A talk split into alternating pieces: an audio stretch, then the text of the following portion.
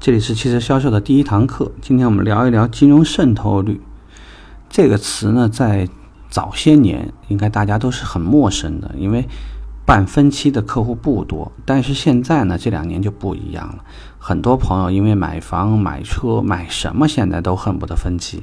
所以，金融渗透率这个词呢，其实已经被很多集团拿到很重要的一个角度去说了。那我们这边刚刚进入车行的这个同事就会问了：客户爱办分期办分期，干嘛非得逼着客户办？咱们真得逼着客户办？这里头有好几个原因，大家得搞明白。第一，当客户在选择我们的分期业务的时候，厂方有一些品牌，他会不定期的可能会推出一些免息活动，也就是说，客户使用这笔钱的时候，使用这笔额度。贷款额度的时候，它是不需要付利息的，对客户而言是不是很占便宜？不影响生活品质，对不对？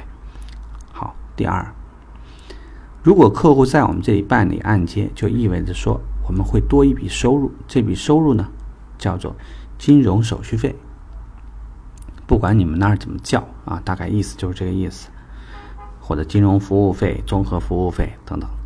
第三，既然客户在我们这儿办分期。在这儿买保险呢，就是顺理成章的事情，几乎没有客户会在这件事情上再跟你抗拒，又帮你多争回了一项业务，多增加了一个收入。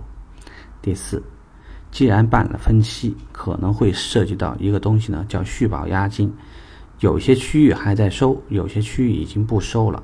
如果你手上有很多的续保客户，有续保押金，也就是说在账面上帮公司留了一些可活动的资金。毕竟讲客户的这个钱可能是两年或三年以后才还给他，所以这笔钱呢就当无息借给咱们用了。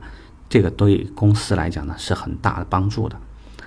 好了，客户可以自己去上牌吗？那不行，因为客户在办理完车辆上牌之后，还需要完成抵押手续，然后之后把所有的资料。我们会按照给银行的给银行，给客户的给客户，所以这里呢还会涉及到一笔钱，叫上牌费。这样看的话，你会不会发现，其实这一点的话可就非常厉害了。原本呢，你卖一个服务，但是如果客户一旦办理金融，将会帮公司撬动非常大的业务，可能还会有一些品牌因此要求客户去购买。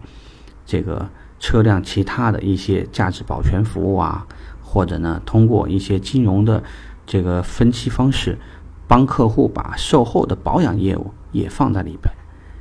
最有意思的就是现在全国还有很多地方已经做了首付贷，就是这种零首付状态，客户第一次付款只要付所有费用加起来的这个百分之呃，就是按照月供的状态。利率可能会略高一点点，但是对于客户如果没有启动的这部资这部分资金来说，那可是太方便了。所以未来权衡来评估一个销售顾问能力的时候，你的收入多少，我不用问别的，我只要问你的金融渗透率，我大体就能推算出来你的收入在整个团队里面是好的还是一般的。只会卖车的不是好顾问。如果你能让所有的客户都按揭，你的收入应该很理想。好，我们这一节课就聊到这儿。